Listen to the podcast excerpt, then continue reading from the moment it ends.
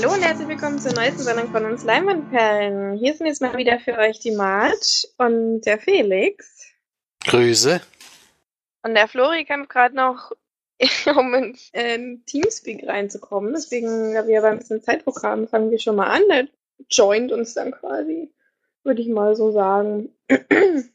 aber erstmal natürlich äh, herzlich willkommen. und dann fängt der Felix natürlich mal wieder an mit den Filmstarts der Woche. Das ist völlig korrekt. Die sind diesmal vom 22.02.2018. Das dürften die letzten Neustarts im Februar sein. Dann sind wir schon mit dem Februar wieder durch. Das ist ja ein relativ kurzer Monat.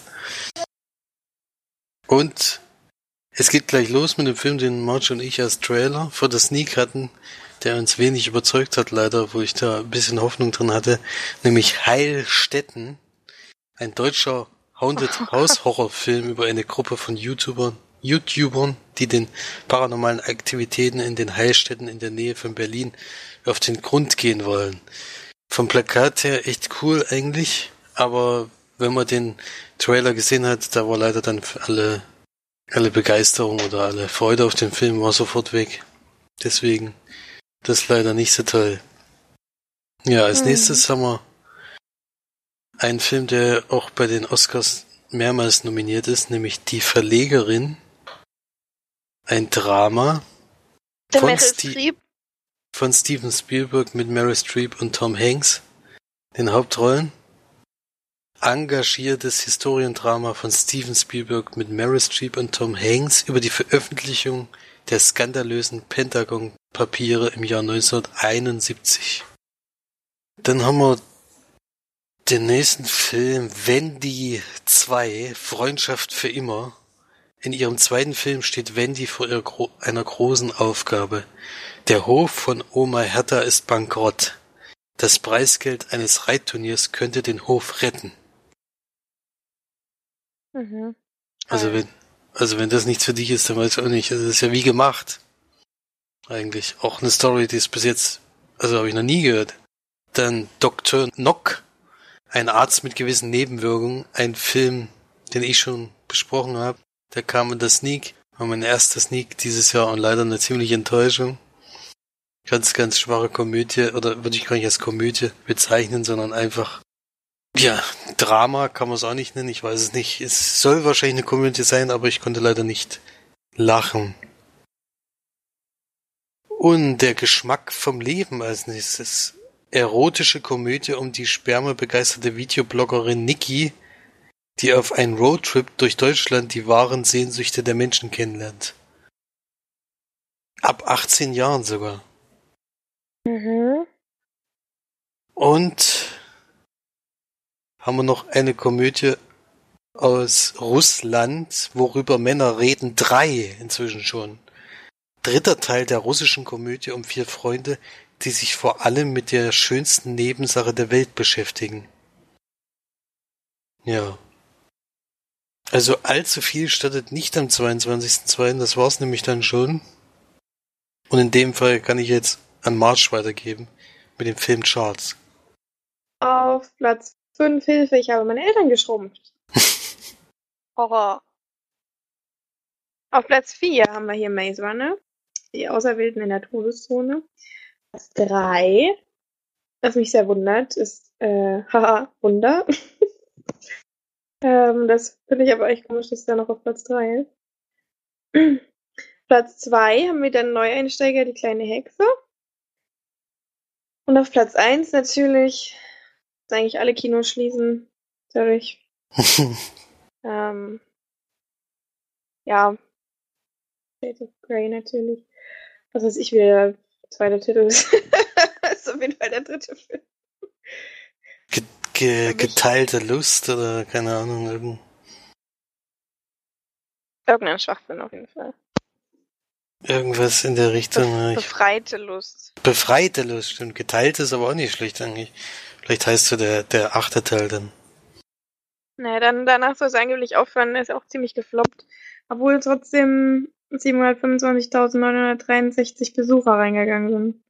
Ja, aber das ist ja dann schon jetzt die zweite Woche im ersten Jahr, war, hatten sie schon das Doppelte am ersten Wochenende. Äh, beim ersten Teil meine ich natürlich, nicht beim ersten Jahr. Das ist immer noch die erste Woche, weil das ist ja vom 8. bis 11. Ach so. Naja, aber trotzdem waren das auf jeden Fall weit über einer Million leider. Mhm.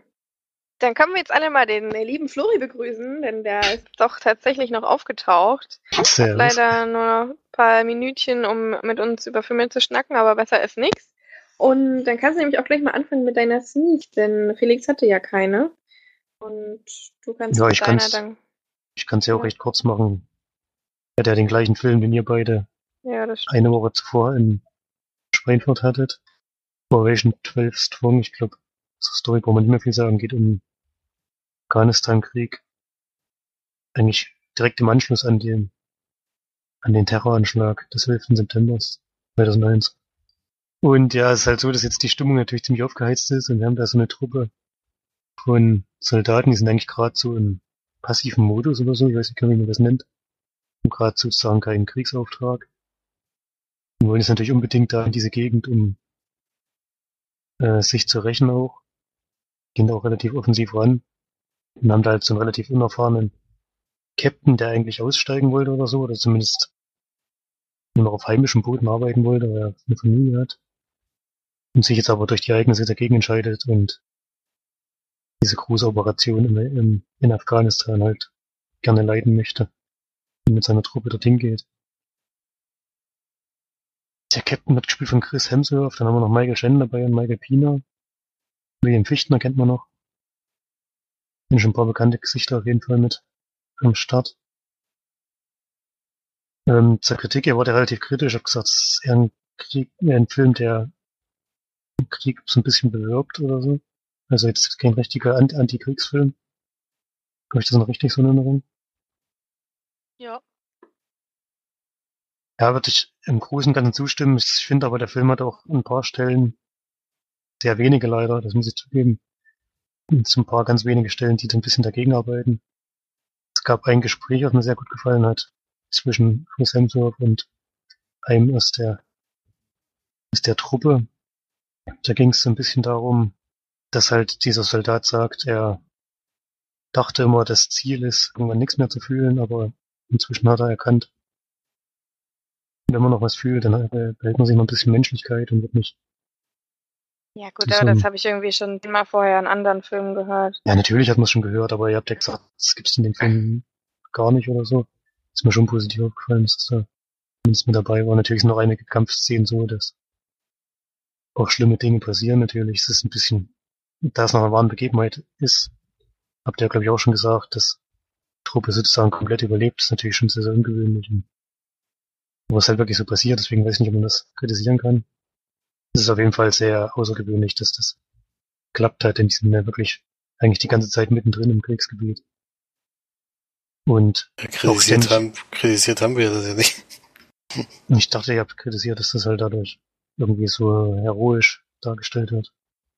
Dadurch, dass Nein, das wir, wir haben gesagt, dass durch die. Nee, das haben wir ja gesagt, dass das krass ist, dass da keiner stirbt. Das ist ja außerdem so gewesen. Das kann man ja da nicht, kann man ja nicht kritisieren. Das eher die, so eher die Endszene gewesen, wo es einfach mal, äh, ich kann es ja jetzt nicht sagen, aber schon sehr unrealistisch, wie das da abgelaufen ist, glaube ich, aber. Ja, ja halt vor allem, dass auch viele dieser Sprüche einfach unnötig waren, dass es halt dann noch am Anfang alle übelst geil waren, in den Krieg zu ziehen und selbst als sie noch drinnen waren, fanden sie es übelst geil und ich da quasi fast einen gekeult, weil sie das nicht so geil finden, weil sie jetzt im Krieg sind und so. Das kam halt einfach zu oft und zu nervig vor. Ja, ich, so. ich denke mal, dass das ein bisschen diese außergewöhnliche Situation war, dass halt war diese furchtbarer Anschlag passiert war und dass die halt wirklich, es kam zumindest am Anfang bei mir so rüber, dass die halt wirklich so aufgeputscht waren und so halt auch voller Hass den Menschen gegenüber, die es zu verantworten haben, dass die halt wirklich mit so ein bisschen ja, Euphorie oder so dahingegangen sind. Aber ich glaube, man merkt auch bei Michael Pina und so, es ist jetzt nicht durchgängig, den Film, finde ich zumindest. Er macht immer blöde Sprüche, aber das in manchen Situationen kommt man vielleicht auch nur klar, wenn man so ein paar blöde Sprüche abzieht. Und ja, weiß nicht. Also so ganz so kritisch wie habe ich es nicht gesehen, aber trotzdem ist es jetzt insgesamt kein besonders guter Film. Geht auch viel zu lang. Zwischendurch jetzt äh, wirklich immer ganz schön, ganz schöne Längen drin gehabt. Sie sind ja auch dann ähm, die meiste Zeit nur in dieser kleinen Gruppe mit so ein paar Separatisten sozusagen noch unterwegs. Auch entweder zu Fuß oder mit dem Pferd. Das dauert alles ganz schön lange und dann geht's immer so um Kämpfe um so ganz kleine Ortschaften. Vielleicht, ich weiß gar nicht, wie viele Leute da wohnen, oder ob da überhaupt noch Zivilisten sind, ich hoffe mal nicht. Und da geht's dann schon rabiat zur Sache, aber da werden halt Waffen eingesetzt, die jetzt mit dem Nahkampf nicht so viel zu tun haben. da kracht's natürlich auch ganz schön und es sind auch beeindruckende Bilder dabei. Also das heißt beeindruckend, das ist natürlich äh, beeindruckend ist falsche Wort. das ist natürlich schlimm, was da passiert und was da auch passiert ist. Und versuchen da die ganze Zeit irgendwelche kleinen Dörfer einzunehmen und dadurch strategische Vorteile zu erlangen oder sowas. Ähm, kam mir alles ein bisschen seltsam vor. Es sind ja auch immer relativ wenig Leute dort. Wenn, wenn sie nach angreifen, sie sind jetzt zwölf oder so und diese Separatisten und kämpfen dann vielleicht gegen, ich weiß nicht, 50 oder 60 oder sowas. Wie man das schätzen kann. Das sind ja wirklich nur so ganz kleine Nebenkämpfe, hat man so das Gefühl, es gibt jetzt keinen großen Kriegsschauplatz wo eine große Schlacht ausgetragen wird oder so, sondern beschränkt sich immer relativ wenig Leute. Ja. Bisschen komischer Film, dann ja komisch aufgebaut. Ist, glaube ich, auch ein Erstlingswerk, zumindest hat der Regisseur ja keinen Wikipedia-Eintrag, deswegen kann ich auch gar nicht sagen, ob der schon mal was gemacht hat. Weiß nicht, ich glaube, muss man nicht gesehen haben. Wird auch durchschnittlich bewertet mit 5 von 10. da gibt es wirklich sehr, sehr viele Kriegsfilme, die beeindrucken sind und noch mehr mitnehmen als hier. ist halt auch so, dass die Hauptfigur ziemlich schwach ist, finde ich. Lässt sich auch an seinen Entscheidungen meistens von irgendwelchen Leuten umstimmen. Das habe ich nicht so ganz nachvollziehen können. Und ja, muss man nicht gesehen haben, den Film. Probation 12 Strong heißt der. Habt ihr gleich schon gesagt, gell, steht schon am Ende da. Ich habe mir auch nicht gemerkt, wie er hieß, deswegen konnte ich nur schreiben, dass der gleiche ist wie er nicht. ich weiß nicht, wie er hieß. Aber ich habe ja dann Chris Hemsworth erkannt gleich am Anfang. Mit dieser Szene mit seiner Familie da. Und da wusste ich dann schon, was es für ein Film ist. Geht auch ein bisschen so mit ähm, Bildern von den wahren Ereignissen los.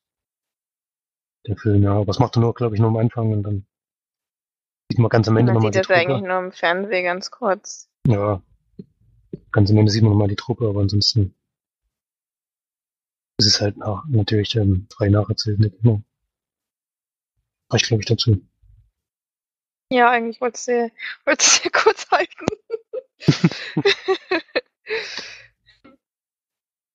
ja, ja, war jetzt, glaube ich, war jetzt, glaub vier Minuten, es geht noch. Das war ein bisschen länger. Aber ist ja wurscht.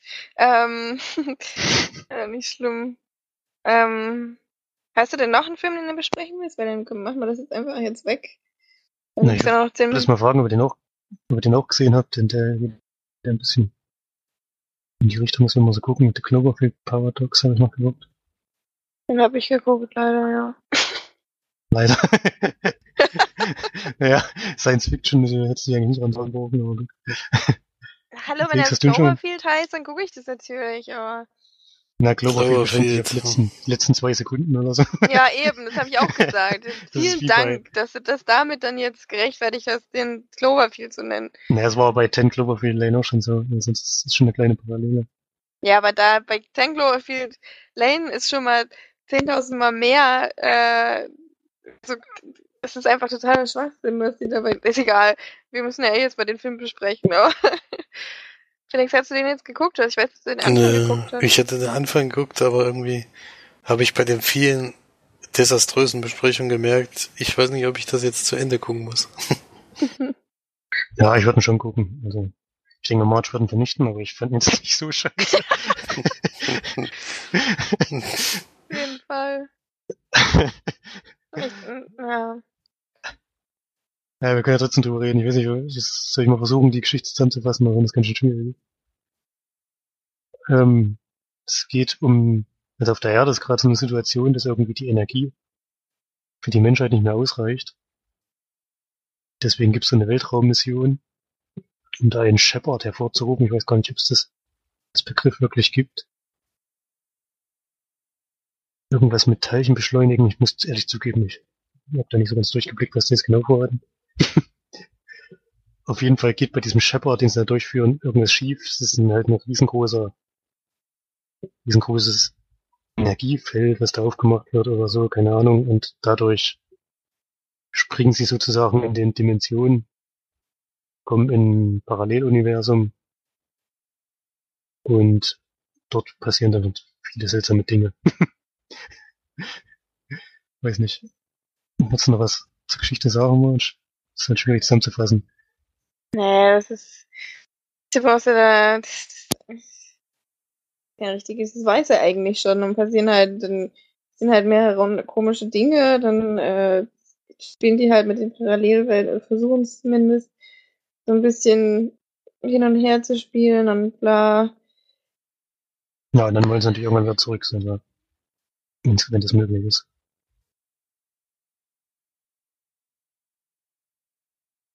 Ja. Auf jeden Fall hat J.J. Abrams wieder mitproduziert und anscheinend haben sie sich diesmal bei dem Film hier ein bisschen, man so das Gefühl, in die Nesseln gesetzt. Der wurde übelst oft verschoben.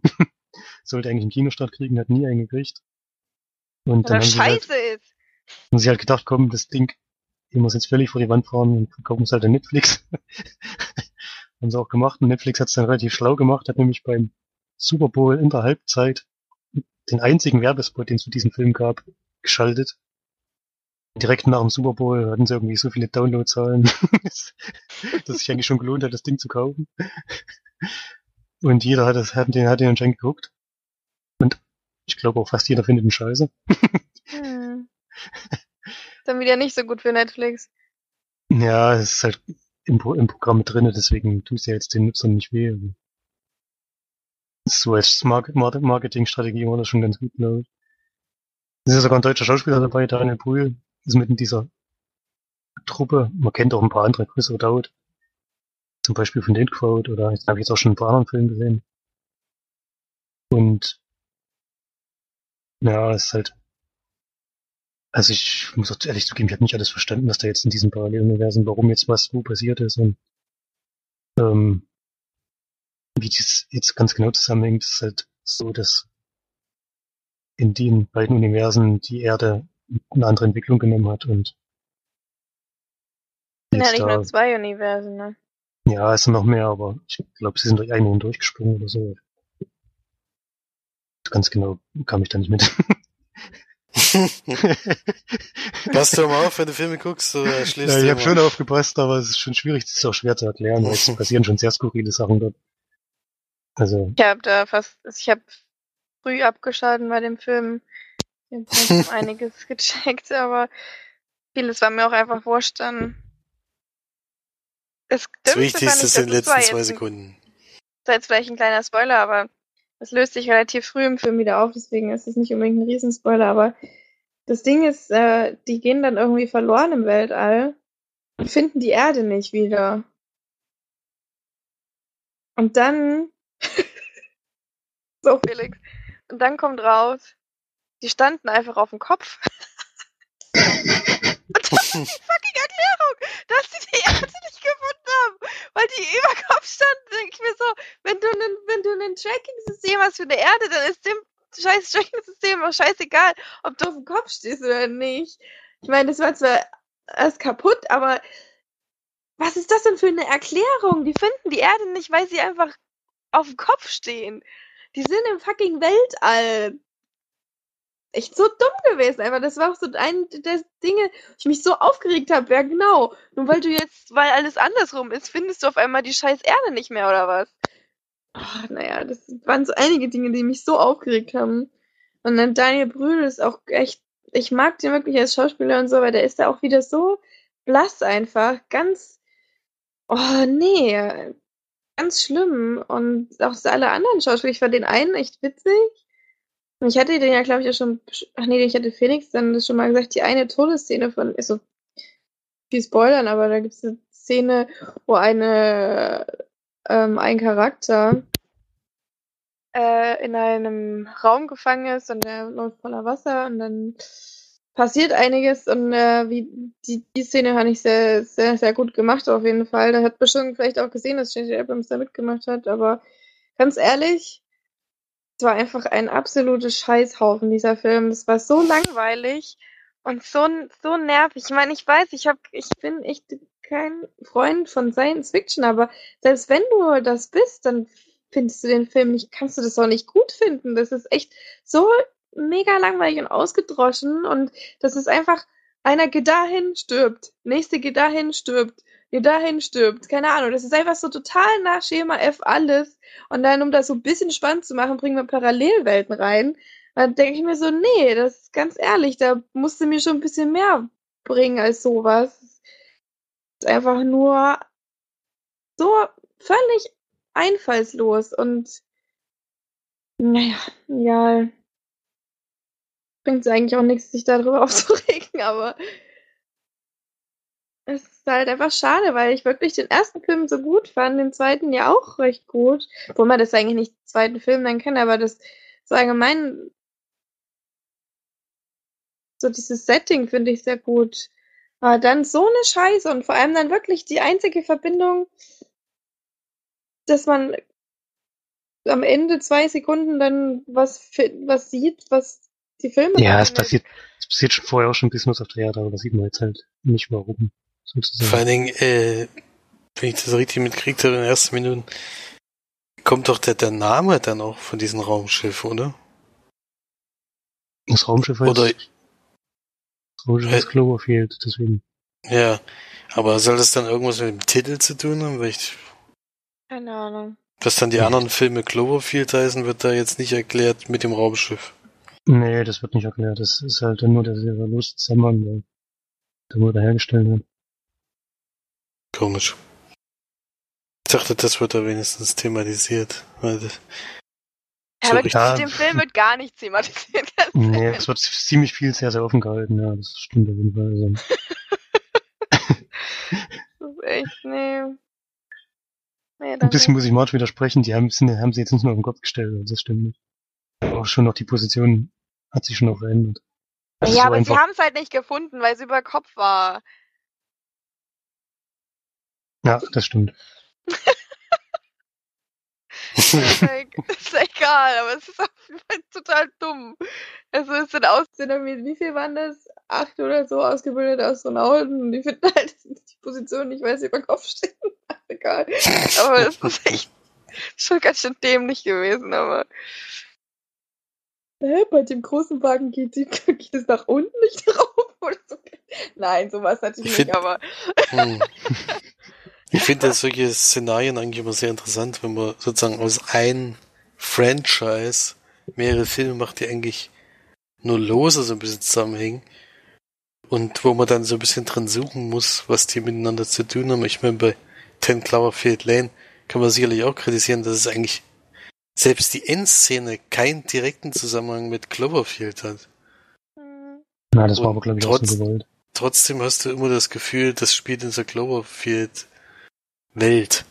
Und das ist ja bei dem Film, wird es ja am meisten kritisiert, dass man da überhaupt keinen Zusammenhang mit dem findet, außer die letzten zwei Sekunden, aber dafür gucke ich ja, ja jetzt keinen 90 das stimmt nicht, das stimmt nicht so ganz. Das stimmt nicht so ganz. Na, es ist also es einfach, passieren schon hätte, Sachen auf der Erde, die auf auch gar keinen Fall Cloverfield sein müssen. Es hätte auch einfach irgendwas sein können, was auf der Erde passiert. Irgendeine Apokalypse oder so. Das hätte, das, das ist wirklich eine 0815-Wahl. Also, man sieht halt, was auf der Erde passiert. Es hätte aber auch jede x-beliebige äh, Apokalypse sein können. Es hätte nicht Cloverfield sein müssen. Es hätte, ja, hätte das, gilt, das gilt ja dann aber für, für den anderen Film auch.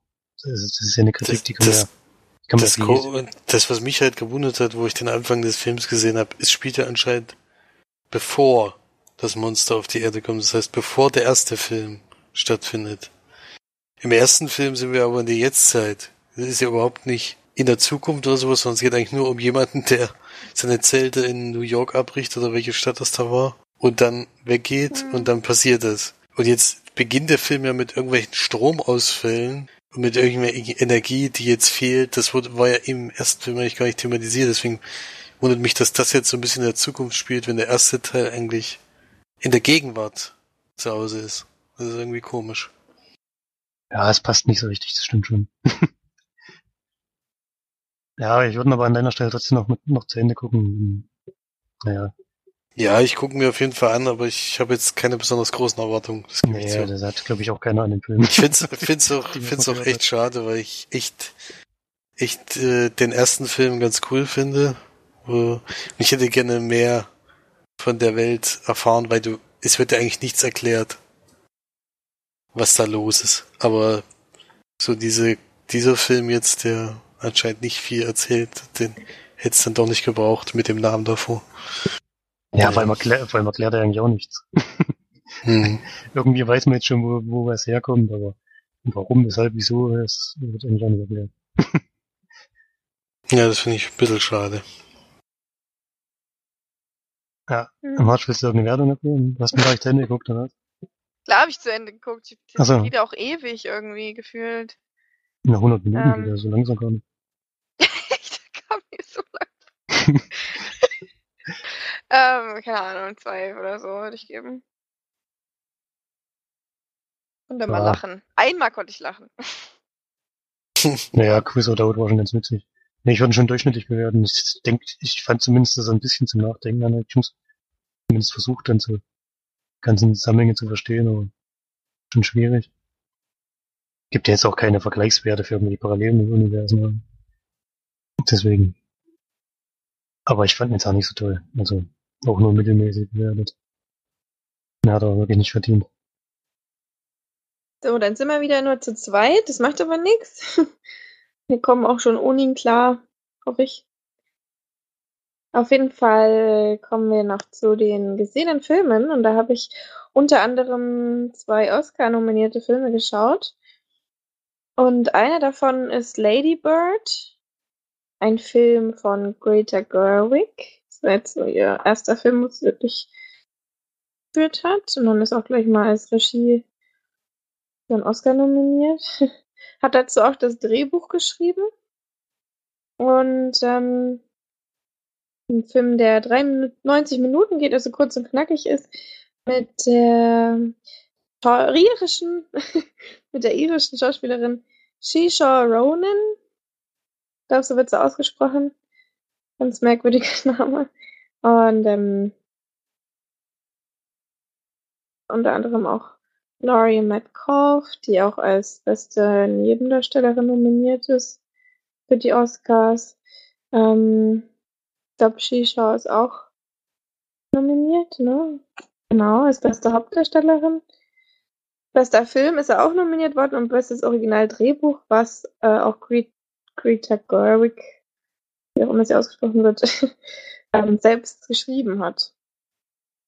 Aber kurz zum Film. Es ist eine Coming-of-Age-Geschichte, wird hier auch als Tragikomödie ähm, storiert. Und ähm, Im Film geht es darum, dass wir die Christine McPherson kennenlernen, die sich selbst Lady Bird nennt, weil sie nicht äh, mit ihrem ja, mit dem Namen genannt werden möchte, der, den ihre Eltern ihr gegeben haben, sondern sie quasi ein Freigeist ist und sie sich selbst einen Namen gibt, den auch komischerweise alle ähm, alle sie wirklich so nennen. Sie wächst auf in ähm, Sacramento, was irgendwo in kan Kalifornien liegt und muss wohl wirklich, ja, muss wohl wirklich sehr, sehr, sehr abseits von allem Möglichen sein. Deswegen fühlt sie sich da auch nicht sehr wohl. Sie ist eigentlich jemand, der, ich denke zumindest, sie ist jemand, der gehört ähm, dahin, wo das Leben ist, also in große Städte, sowas wie New York oder San Francisco und so weiter möchte dort lieber hin, möchte dort aufs College gehen, ist in ihrem letzten Jahr, ist im Seniorjahr, geht auf eine katholische Schule und ähm, ja, man begleitet sie dann quasi in ihrem letzten Jahr. Sie hat eine beste Freundin, ähm, fängt dann auch an, sich zu verlieben. Die ganzen Jungsgeschichten fangen an und so weiter und man begleitet sie darin eigentlich.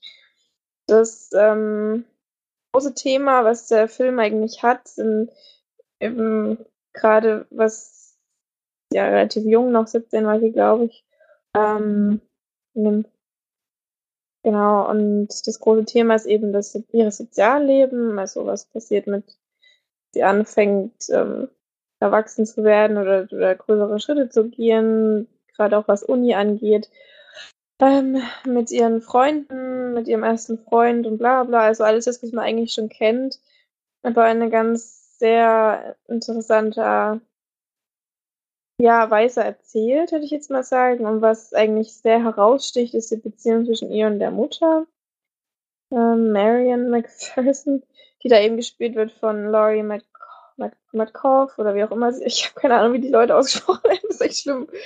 Bei Skishow habe ich mich vorher noch schnell erkundigt.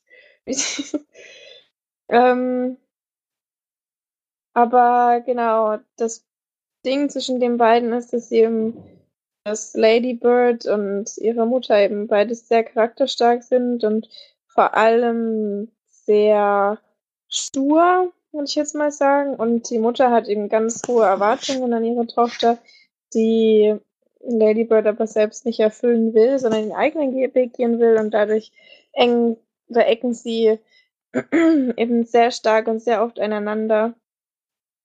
Und das Ding ist, dass man die Mutter von Lady Bird eigentlich wirklich überhaupt teilweise in Situationen überhaupt nicht verstehen kann, dass sie ganz extrem kalt reagiert, ganz, ähm, ja, ganz, ganz, ja, entfernt eigentlich, wie als wäre es nicht ihre eigene Tochter, sondern sich eine, eine Freundin der Familie oder irgend sowas, sie so behandelt und eigentlich, äh, man denkt, sie hat kaum Muttergefühle und zum Beispiel ihr das, das Glück ihres Ehemanns beispielsweise liegt ihr mehr am Herzen oder ihr eigenes Glück und so weiter, anstatt des, dessen des Kindes.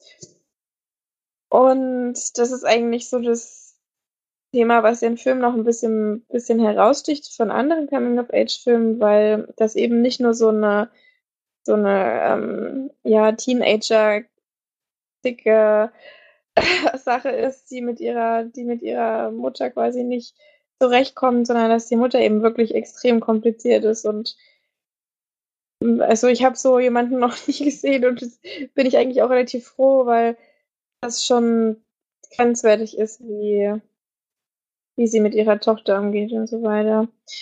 Gleichzeitig begleitet man eben auch Lady Bird und ähm, ja, sie, ist eigentlich wie wirklich eine Coming-of-Age-Geschichte, nur mit den Besonderheiten, würde ich jetzt mal sagen.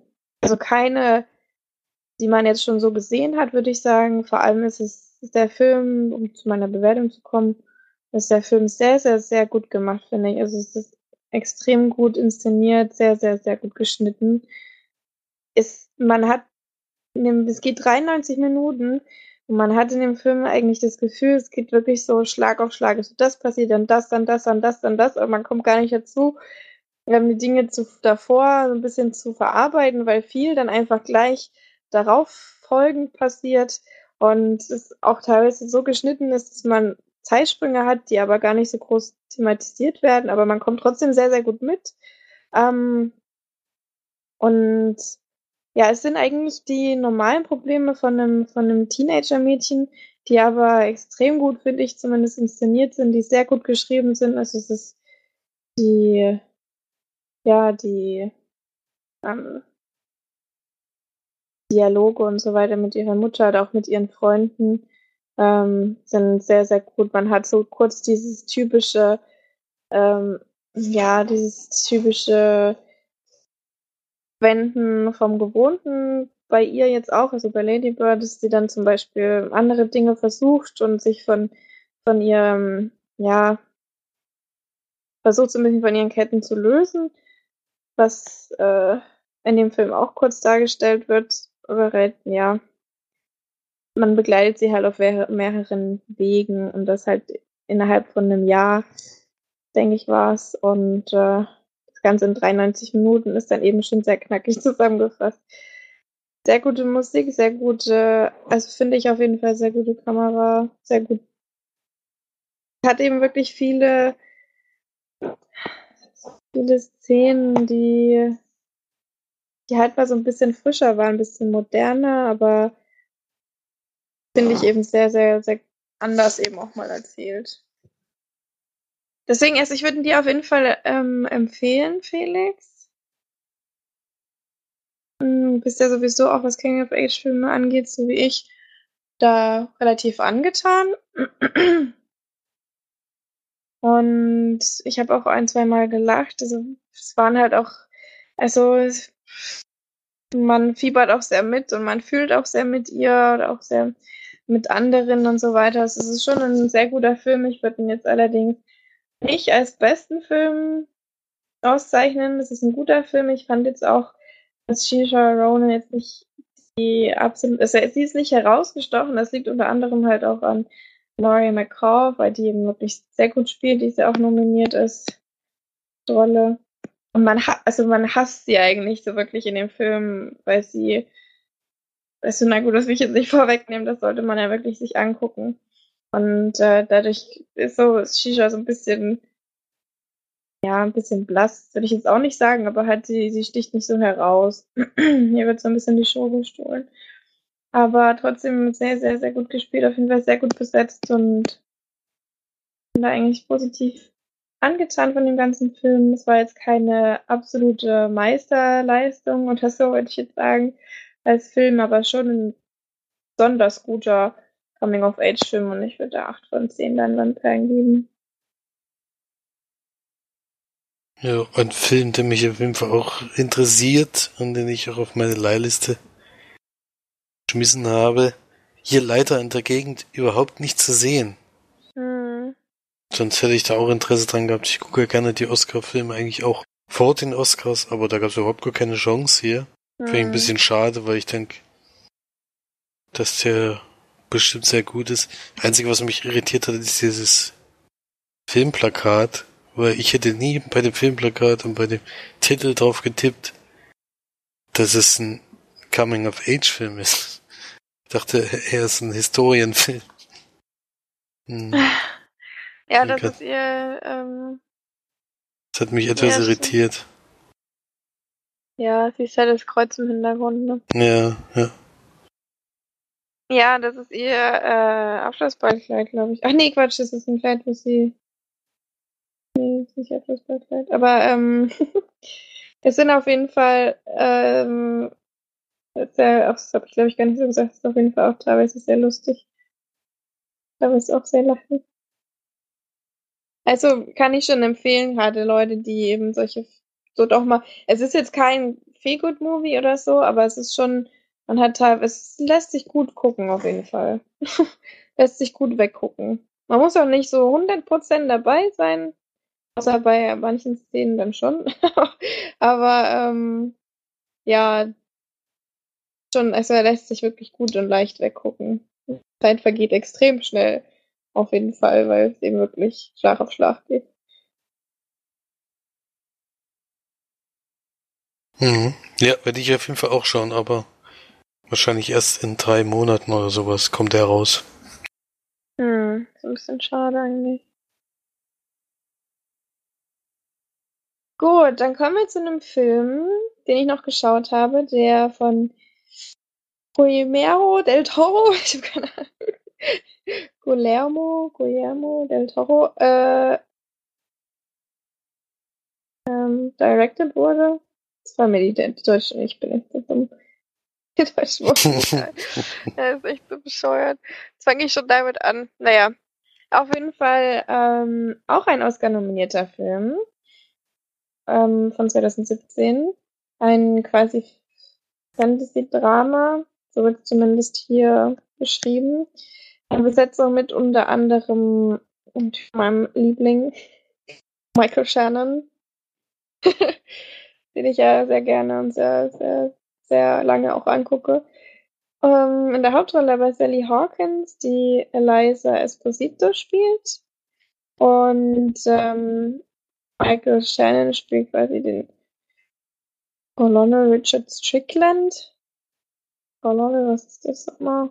Naja, auf jeden Fall einer eben ein bisschen im gehobeneren ähm, Amt, würde ich jetzt mal sagen, was jetzt, glaube ich, auch Militär angeht, ne? Ist das denn schon was, Kolonne? Ist schon irgendwas? Wie nennt man das denn? Deutsch. Kann ich dir nicht sagen. Noch ganz anders ausgesprochen. Oberst. Oberst von Gato. ähm, genau. Sally Hawkins, ach, ja, doch Sally Hawkins spielt quasi, wie gesagt, Elisa Esposito. Und diese arbeitet quasi als Putzfrau in einem Labor.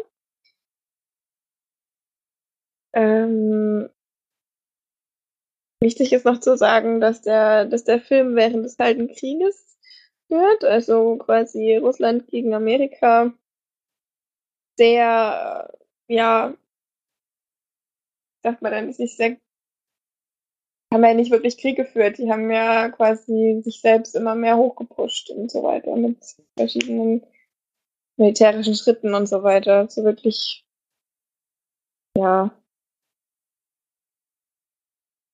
Alter, das ist ja mega schwer zu erklären, weil das ist einfach, ich meine, es ist halt auch eine Fantasy-Geschichte, aber schon alleine den Plot zu erklären, ist schon sehr schwierig.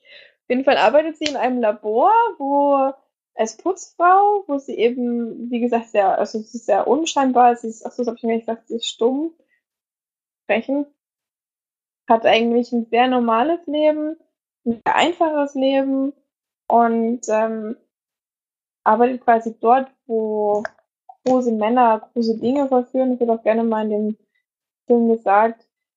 Ähm, und in diesem Labor wird gerade ein Wesen gehalten, Wasserwesen, was eigentlich quasi, ja, weil es eben auch darum ging, natürlich im Kalten Krieg ging es ja darum, wer zuerst ins Welt, Weltall reist und äh, was man als erstes hochschickt. Da wollte man natürlich nicht unbedingt einen Menschen hochschicken. ähm, haben sie quasi dieses Wasserwesen, ja, wollten es testen, ob es den Bedingungen und ähm, standhalten konnte, um in, den Weltraum zu reisen und so weiter. Und wollten es eigentlich ja ins All schicken. Und halten eben diesen, diesen dieses männliche Wesen in einem, in einem Wassertank und Eliza dann da immer mal hin, um zu putzen. Ja. Und während sie das tut, baut sie dann so langsam eine Bindung zu dem, zu dem Wesen auch und zu dem ja, zu der Kreatur sozusagen. Fängt dann an, ähm, große Sympathie ihm gegenüber aufzubauen und kommt dann über Zufälle mit, dass alles eben nicht so funktioniert, wie das das Labor, wie das das Militär gerne hätte und sie deswegen ähm, das Wesen quasi weiß nicht so. Versucht sie, Kreatur aus dem Labor rauszukriegen und so weiter und so fort. Und die Geschichte läuft dann auf jeden Fall noch so weiter. Und um jetzt nicht allzu viel zu spoilern, aber ich glaube, das ist schon relativ, relativ klar, ähm, was da alles passiert. Deswegen war das jetzt kein großer Spoiler, was ich gesagt habe, denke ich zumindest. Ähm, passiert dann noch einiges und beiden bauen auf jeden Fall eine Bindung zueinander auf. Und ähm, ja, so weiter. Es ist extrem schwer, den Film zusammenzufassen, weil es hört sich jetzt, glaube ich, total lang langweilig an. Nicht so diese, eine Frau verliebt sich in, eine, in ein Wasserwesen, bla bla. Aber ähm, es ist wirklich sehr, sehr, sehr, sehr schön erzählt. Vor allem, weil mich der Film wirklich teilweise gerade auch beim Anfang mh, hm, an die fabelhafte Welt der Amelie erinnert hat, weil es sehr märchenhaft erzählt ist, sehr, ähm, sehr, sehr, sehr schön gedreht mit ganz tollen, tollen Kameraeinstellungen, mit ganz, ganz tollen ähm, Schauspielern, die, die wirklich auch, ja, ich finde auch das Wesen ist sehr gut gemacht. Man findet es total faszinierend man leidet extrem mit dem, mit dem Wesen oder mit der Kreatur, weil es eben natürlich nicht besonders gut behandelt wird in der, in der Einrichtung. Und auch Sally Hawkins spielt total gut. Ganz, ganz tolle, tolle Frau. Und das ist einfach allgemein so ein besonderer Film, dass man das, also, es kann, es passiert nicht so wahnsinnig viel in dem Film, aber das, darum geht's auch nicht. Es geht wirklich um die Bindung von den beiden, von ihr, von Eliza und dem, dem, dem Wesen und wie sie sich quasi auch verändert, was für eine, für eine Charakterentwicklung sie ähm, ja durchgeht, durch, durchwandert und es ähm, ja, es ist schon wirklich ein ganz beeindruckender und jetzt auch mal sagen eher ruhiger Film. Ähm, eben ganz anders, ganz besonders. Und wie gesagt, es hat mich eben viel auch an Amelie oder auch an manch andere schöne, ja, eher solche, solche In Indie-Movies erinnert. Ähm, eigentlich gar nicht wie so ein Oscar-Film, finde ich. Es hat zwar eine, eine starke Bedeutung dahinter, aber es ist von der, von der Machart doch sehr, ja, bisschen auch wie ein Kunstfilm, würde ich sagen, aber in einer guten Weise. Und auf jeden Fall dir auch ans Herz legen, Felix, und auch allen anderen, die zuhören. Das ist wirklich ein sehr gelungener Film, finde ich. Und wenn man jetzt auch sowas wie Pans Labyrinth, das ist zwar schon eine ganz andere Richtung, Pans Labyrinth, und vor allem ist es zwar auch märchenhaft, aber auch auf eine, sehr eher auf eine grausame Weise. Und hier ist es wirklich teilweise auch sehr warm und sehr, also, einfach sehr, sehr schön gemacht. das ist eine schöne Liebesgeschichte. Hat er gut gemacht. Überrascht mich ja etwas jetzt, aber. Hm. Es hat mich auch überrascht. Ich habe es nicht gedacht. Ich weiß auch nicht, ob es dir so gut gefallen würde wie mir. Aber ich fand den wirklich, also mich hat das sehr abgeholt. Hm. Fand ihn wirklich sehr gut. Würde Mhm. 9 von 10 geben. Klingt ja sehr gut, ja. Hm. Inspiriert wurde Guillermo del Toro übrigens von einem Film, der wirklich schon uralt ist, nämlich von Creature from the Black Lagoon oder auch ähm, das Wesen aus Amazonas oder so. Ich weiß nicht mehr, wie der deutsche 1954 ist auf jeden Fall her und ich habe mir Bilder angeguckt, das, das Vieh sieht dem, was er äh, erschaffen hat, auf jeden Fall auch sehr ähnlich. Also da hat er sich schön inspirieren lassen. Also ich habe jetzt auch eine, einen Artikel gelesen, wo er eben selber gesagt hat, dass er den Film damals gesehen hat, als er jung war und immer das Ende so blöd fand und deswegen das Ende anders machen wollte. Einen ähnlichen Film mit einem anderen Ende und das, mich hat das schon wirklich sehr, sehr berührt. Keine Ahnung warum, aber fand es wirklich sehr schön. ja. Gut, da habe ich jetzt viele unterschiedliche Meinungen zu gehört. Da muss ich ihn jetzt doch da mal gucken irgendwann. Hast du, hast du schon von jemandem gehört, dass es richtig scheiße ist, oder was? Kann ich mir eigentlich gar nicht vorstellen, dass Leute den so wirklich richtig schlecht finden. Also der, Eigentlich.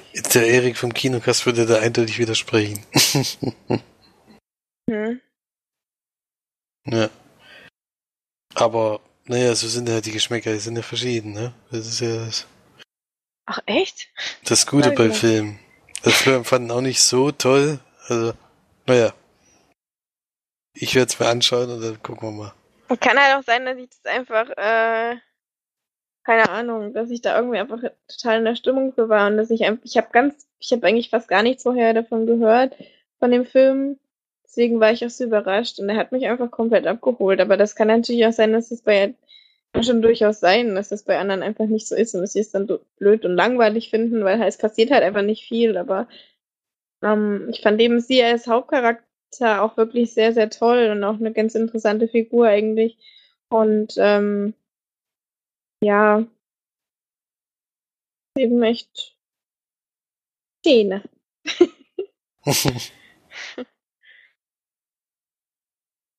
Das ist doch gut. Gut, was hast du denn noch so gesehen? Ich war leider nicht im Kino. Hatte dafür aber da E-Blu-Rays im Angebot. Und habe unter anderem einen Film gesehen, den Florian der Sneak hatte, nämlich Schneemann. Oder im Originaltitel The Snowman. Echt? Was? Hätte nicht gedacht, dass du den gucken willst.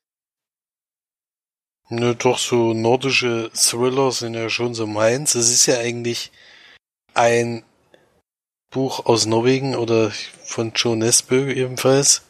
Von dem habe ich ja schon ein paar Verfilmungen gesehen. Diesmal zum ersten Mal von einem Regisseur, der dann doch auf amerikanische Schauspieler setzt. Ein schwedischer Filmregisseur, wie ich es gerade sehe, Thomas Alfredsson. Der hat aber gedacht, ich nehme mal amerikanische Schauspieler, nehme die mit nach, nach Schweden und lass die dort spielen, was mich ein bisschen irritiert hat, das kann man schon mal vorneweg sagen. Aber wer sind die Schauspieler überhaupt? Michael Fassbender ist dabei, J.K. Simmons, Rebecca Ferguson, Will Kilmer kennt man wahrscheinlich noch und Charlotte Gainsbourg. Also wirklich bekannte Namen. Und Detektiv Harry Hole, der von Michael Fassbender gespielt wird, ähm, kommt einem Serienmörder auf die Spur, der immer erstmal die Leute verschwinden lässt. Das sind immer junge Mütter, die irgendwas eben gemacht haben. Also entweder haben sie sich getrennt von ihrem Mann oder sie hatten eine Affäre oder sie haben halt leider ein Kind abgetrieben oder sowas. Darauf reagiert er wohl immer sehr böse. Und sein Markenzeichen ist so, dass er einen Schneemann an dem Tatort zurücklässt. Und er provoziert auch ein bisschen diesen Harry Hole, schreibt ihm Post. Äh, und derjenige muss eben den Serienkiller jetzt ausfindig machen. Er ist wohl ein sehr bekannter Polizist dort. Allerdings ist er inzwischen völlig abgefragt, hat irgendwie seine Beziehung kaputt gemacht. Äh, hatte da wohl auch einen, ne, nicht Stiefsohn, aber eben einen Jungen, um den er sich mitgekümmert hat, mit dem er jetzt auch noch befreundet ist, aber diese Beziehung ist aufgrund seines Alkoholsucht in die Brüche gegangen. Und ja, da erleben wir so ein bisschen diese, diese dramatische Lebensgeschichte auch noch so ein bisschen mit. Ja. Hauptsächlich geht es natürlich darum, diesen Mann zu finden. Und das ist gar nicht so einfach, wie sich herausstellt. ja. Was kann man zu sagen? Der Film wurde ja von den Kritikern zerrissen, sage ich jetzt mal. Also, um es jetzt mal freundlich auszudrücken. Also, über den, den Durchschnitt kam da eigentlich fast keine Wertung. Ich mag ja auch eigentlich solche Filme, wo eben von Anfang an man jemanden sucht und dann am Ende überrascht wird, was eben ist. Also ich habe hier nicht so, hab's nicht vorhergesehen, wer es ist in dem Fall. Das war schon mal positiv. Das Negative ist wahrscheinlich, wie es da drauf hinkommt, also wie es dazu kommt. Denn es dauert alles sehr, sehr lange, bis überhaupt mal was passiert. Also es, die, die erste Dame wird ja eben entführt, dann wird er Ermittlungen angestellt und dann kommt es zu bei einer zweiten Dame, was schon ein bisschen spektakulärer ist. Und dann dauert es aber relativ lange, ehe es mal ein bisschen vorangeht. Es kommen auch noch Charaktere ins Spiel, die wohl ganz andere Machenschaften noch haben, die auch nicht besonders toll sind.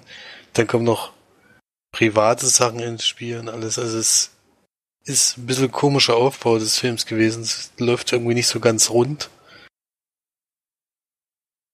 Mit 119 Minuten hat er auch eine entsprechende Länge, also fast zwei Stunden. Und ja, finde ich, wie gesagt, dass, dass sie darauf Wert gelegt haben, dass es amerikanische Schauspieler sind, finde ich ein bisschen schade. Merkt man bei den nordischen Filmtagen, dass man aus den Ländern auch sehr, sehr viele sehr gute Schauspieler sie äh, zu sehen bekommt. Also das hätte absolut nicht gebraucht. Da haben sie wahrscheinlich viel Geld rein reinversetzt, damit es eben auch in Amerika dann wahrscheinlich groß rauskommt. Aber irgendwie haben sie da bei dem Drehbuch oder bei dieser, beim Schnitt nicht mehr so ganz die Ideen gehabt, wie sie den Film überhaupt verlaufen lassen wollen, weil mir kam das immer sehr gestückelt alles vor. Finde ich ein bisschen schade, weil ansonsten kann man den auf jeden Fall gucken.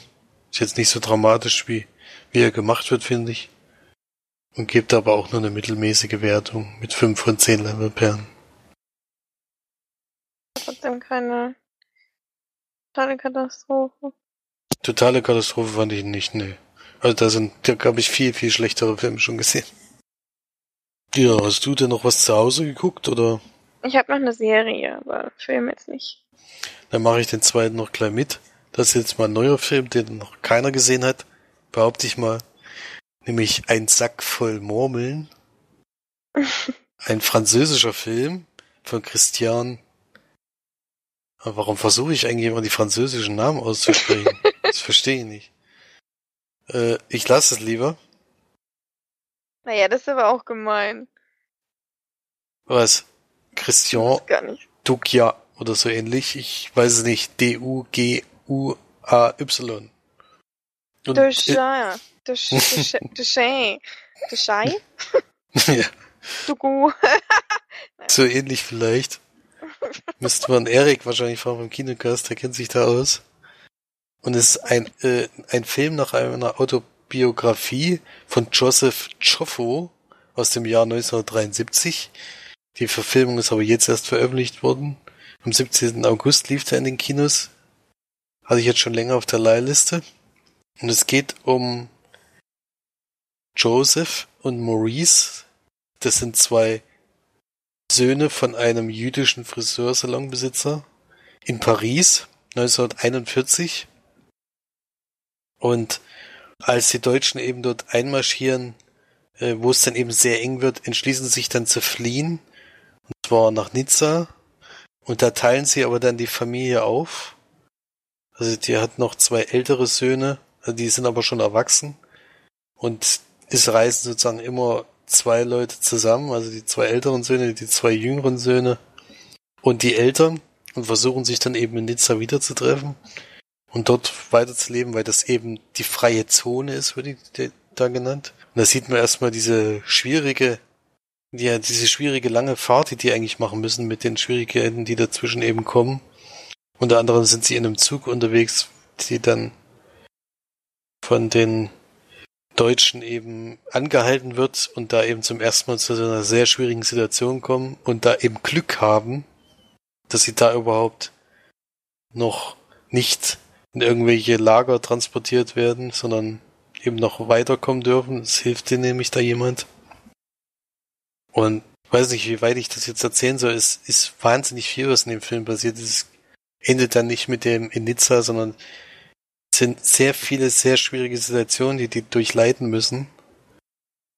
Und man sieht aber auch, was in, was der Familie allgemein auch eben zwischendurch passiert. Und ja, ist ganz, ganz schlimme Zeit, die hier einfach mal gezeigt wird, in der junge Menschen eben versuchen zu überleben und das eben mit allen Mitteln und wie eben Leute versuchen wirklich was, was ich ja immer noch absolut nicht nachvollziehen kann, eben in wenn Leute in Rassen eingeteilt werden und dann eben gesagt wird, die einen sind besser und die anderen sind schlechter. Das werde ich ja sowieso nicht verstehen und das wird hier eben in dem Film wieder sehr deutlich. Und ja, ich finde, das ist so ein typischer Film, der zeigt, äh, wie man es mit der Zeit sich auseinandersetzen sollte. Das ist kein Spaß, das ist kein Witz, das ist einfach für Kinder vor allen Dingen ein absoluter Horror gewesen und ich finde, das kommt in dem Film sehr gut rüber.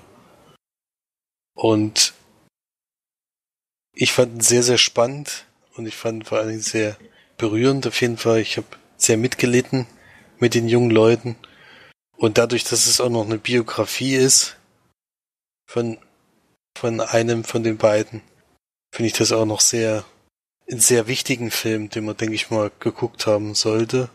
Ist jetzt kein perfekter Film, der jetzt alles richtig macht, den man, der jetzt irgendwie irgendwelche Preise verdient hätte, sondern einfach ein Film, der sich mit einer sehr, sehr schwierigen Zeit beschäftigt, auch eben in Frankreich, nicht in Deutschland, was man eben schon so, so oft gesehen hat, sondern eben da, wo man denkt, es wäre relativ einfach eigentlich, da noch wegzukommen, weil es ist ja noch ein fremdes Land, aber wie schwierig das da schon gewesen ist, das ist wirklich erstaunlich. Und auf jeden Fall ein sehr sehenswerter Film, würde ich auf jeden Fall dir, March, empfehlen, mal zu schauen, auch wenn es ein schwieriges Thema ist. Mhm. Aber es gibt auch ein paar sehr positive Sachen, die da passieren und es macht eben Hoffnung und es zeigt eben auch die Menschlichkeit, die trotz der sehr, sehr schwierigen Situation manchmal eben doch durchblitzt bei den Leuten. Ja, also auch ein Film, der ein bisschen Hoffnung macht, finde ich. Deswegen von mir sehr positive Bewertung mit acht von zehn Leinwandperlen. Und jetzt habe ich auch gesehen, dass der Film inzwischen bei Prime in der Flatrate ist. Also da kann man den auf jeden Fall gucken, finde ich. Ein Sack voll Murmeln heißt der übrigens, weil am Anfang des Films die zum ersten Mal eben diesen Judenstern sich auf die Klamotten nähen müssen. Und sie in die Schule kommen und dort eben sehr, sehr angefeindet werden, auch von dem von den französischen Kindern, weil sie eben jetzt wissen, dass es Juden sind und dass Juden ja schlechte Menschen sind. Und eben einer von diesen Jungen, der, der ganz anders drauf reagiert, der dann ihm einen Sack voll Murmeln anbietet, um ihn den Judenstern abzukaufen. Deswegen heißt der Film Ein Sack voll Murmeln. Endlich. Na, Titel. Jo, ich weiß aber nicht, wie er im Englischen heißt. oh, dann kommen wir da zum letzten, was wir noch besprechen wollen, fix. Weil ich, ich habe nämlich äh, während meiner Rückreise von Deutschland, die ja doch mal relativ lange dauert, leider, weil unsere Eltern leider, leider einfach mitten im Nirgendwo wohnen, ähm, habe ich mir vorher schon bei Netflix ein bisschen was runtergeladen. Unter anderem Der Nebel, beziehungsweise The Mist, die jetzige Serie sozusagen von Stephen Kings Roman Morgengrauen hieß das? Gleichnamigen Novelle aus der Kurzgeschichtensammlung im Morgenraum. Und ich dachte, das heißt auch die, der Nebel. Doch, die Geschichte an sich heißt schon der Nebel. Ach so, das ist quasi die Novelle heißt der Morgengrauen und die Geschichte mhm. heißt der Nebel. Also, der Mist, genau. Ähm, eine relativ neue Serie, 2017, jetzt auf Netflix erhältlich, zumindest im irischen. Ich weiß nicht, ob es im Deutschen die auch gibt.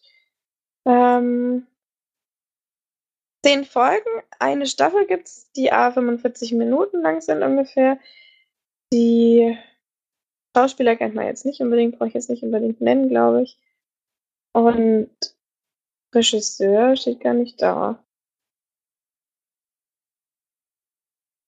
Gibt keinen Regisseur. Idee von Christian Torpe. Gibt's auch noch nichts bei Wikipedia oder so. Gut, worum geht es? Ähm, also wer den Stephen King Roman kennt, der wird es wissen. Ich habe das nicht gelesen. Ich habe zumindest den Film geguckt und fand den Film nicht so toll. Aber der ist auch schon relativ alt. Und Stephen King ist sowieso immer so ein bisschen, ja, besonders würde ich mal sagen. Geht es also darum, dass wir äh, Personen kennenlernen, die in einem kleinen Örtchen wohnen, mitten in Amerika irgendwo. Und äh, ja, geht besonders um eine, eine Familie, eine relativ junge Mutter. Es ist nicht jung. Ich hätte sie jetzt so allerhöchstens Anfang 40 geschätzt. Das ist für mich schon jung. Wahrscheinlich sogar noch jünger. Ähm, die eine, ich glaube, 16-jährige Tochter hat, mit ihrem Mann quasi relativ, ja, normal in einem wirklich sehr süßen Örtchen mitten am See ist es, glaube ich, ein See schön wohnt, einheimisch, und die Tochter dann allerdings auf einer Party, zu der sie eigentlich nicht gehen durfte, ähm, ja, vergewaltigt wird, würde ich jetzt Und ähm, das ist quasi der Anfang der Serie. Ich glaube, das war auch im Film so. Und während sie versuchen, das aufzuklären, wer es war und so weiter, kommt ein sehr mysteriöser Nebel über das ganze Dorf und jeder, der im Nebel ist, kommt nicht wieder zurück. Das sind sehr, sehr, sehr merkwürdige Dinge. viele, viele Menschen sterben. Und man hat jetzt quasi die Mutter mit der Tochter. Das sind jetzt eigentlich so ein bisschen eher die Hauptcharaktere, die ich jetzt aufzähle, würde ich sagen, in einem Einkaufszentrum. Dann haben wir den Vater, der nochmal getrennt wurde von den Anfangs sozusagen, der in einem Polizei, ja, in der Polizeihauptstelle quasi verweilt, weiß jetzt, dass der Nebel kommt. Und dann hat man auch einige Nebencharaktere, die dann auch relativ viel Screentime in der Serie bekommen, an die ich mich jetzt aber im, im, vom Film her nicht erinnert habe, obwohl gesagt wird, dass der, dass die Serie sich sehr an das Buch hält. Ich weiß nicht, wie das mit dem Film war. Ich habe, wie gesagt, das nicht gelesen. Eben schon eher so Mystery, Fantasy, ja, auch so ein bisschen Science Fiction vielleicht. Mit Horrorelementen. Und ähm, ja, zieht sich eben, es geht dann eben darum, Familien wollen wieder zusammenkommen, man möchte quasi das Mysterium des Nebels lösen. Man weiß nicht genau, was im Nebel passiert oder warum und so weiter. Und das Ganze soll sich dann eben ja aufklären. Also wie gesagt, der Film hatte mir damals schon nicht so gefallen. Bei der Serie ähnlich. Ich fand es relativ unspannend. Das Einzige, was so ein bisschen krass war, dass ich hätte irgendwie zwei Folgen gesehen, war noch im Zug. Dann fahre ich fahr wirklich direkt in einen riesen fetten Nebel rein. Das war nicht so geil. habe ich dann so aus dem Fenster geguckt, da ist es auf einmal total dunkel geworden und da war wirklich richtig dicker Nebel. Und ich habe nur gesagt, Alter, jetzt will ich nicht rausgehen. Jetzt gucke ich hier, werden, werden alle irgendwie im Nebel, Nebel zerfetzt und aufgefressen und jetzt muss ich da aussteigen aus dem. Aber es ging dann zum Glück. Die Sonne kam dann relativ fix raus. also kurz hat es mich doch gegruselt. Aber im Endeffekt ist es doch eine sehr, sehr klischeehafte Fernsehserie. Es passieren wirklich ganz viele Dinge, die man schon zehntausend Mal gesehen hat. Das, der, die Handlung ist sehr uninteressant größtenteils. Man fiebert, also ich habe zumindest nicht wirklich mitgefiebert bei den Charakteren, eher so bei Nebencharakteren. Und äh, es gibt ein paar Twists, die so ein bisschen unerwartet sind, würde ich mal sagen, aber im Großen und Ganzen wirklich nichts Besonderes und nichts Tolles. Muss man jetzt nicht unbedingt schauen ist eher so ein Durchschnittsding, kann man mal nebenbei weggucken, so wie ich jetzt eben. Äh, es war jetzt nicht so, dass ich unbedingt aufpassen musste und es deswegen nicht so schlimm war, wenn ich mal was verpasst habe. Und ja, war jetzt nicht die allergrößte Katastrophe, aber auch nichts besonders Tolles. Und deswegen bin ich da auch eher bei einer Durchschnittswertung, wenn nicht sogar ein bisschen weniger. Also vier bis fünf von zehn Leinwandperlen würde ich da geben, aber na jetzt auch nicht. War auch relativ lang, einiges sehr ähm, einige Episoden hätte man sich auch vielleicht sparen können, aber ähm, es war jetzt nicht so, dass ich, dass ich jetzt da saß und Kopf geschüttelt hätte oder so. Deswegen schlimmere ähm, Serien, aber man muss es jetzt wirklich nicht gucken. Wenn man jetzt nicht so viel Zeit hat wie du, Felix, dann kannst du dir das auch gerne sparen. Das stimmt. Das klingt nicht besonders gut, nee. Habe auch schon bei anderen gehört, dass sie nicht so mega begeistert leider sind von dem Film. Von der Serie oder vom Film? Ja, vom Film sowieso, aber natürlich auch von der Serie. Ja, stimmt. Mhm. Ja. Kann man vielleicht nebenbei mal gucken, wenn man nichts feststellt. Gut, dann äh, bin ich auf jeden Fall durch. Bei dir? Ja, ich bin auch durch. Super. Dann haben wir das jetzt auf jeden Fall erstmal geschafft. ähm, genau, dann irgendwelche Kommentare. Würdest du mal freuen, das ist das Einzige, dass ich darauf immer vorbereite. das stimmt, ja. Wir sind immer unvorbereitet, wie jede Woche. Müssen wir ganz schnell mhm. gucken. Mich jetzt nicht völlig täusche. Tatsache. Gab sogar einen von der Steff, oder sogar zwei. Also die hatte äh, auch Luna in der Sneak. Hat sie auf jeden Fall positiv überrascht, der Film. Von dem hat man ja letzte Woche gesprochen. Der war letzte Woche einer der Filmstarts. Luna hat alles, was Gott, nur Gott kann mich richten, falsch gemacht hat, richtig gemacht. Ich fand vor allem gut, dass hier nicht alle Menschen abgrundtief böse sind, sondern auch eine menschliche Seite haben. Es geht einfach darum, die Familie zu schützen. Daher gibt's von mir sieben von zwanzig Leimerperlen. ja, das hat sie nämlich drunter dann korrigiert. In natürlich sieben von zehn Leimerperlen. Das war dann der andere Kommentar. Aber sieben von zwanzig Leimerperlen sind auch nicht schlecht. Ja, vielleicht sollte man einfach die Anzahl mal erhöhen.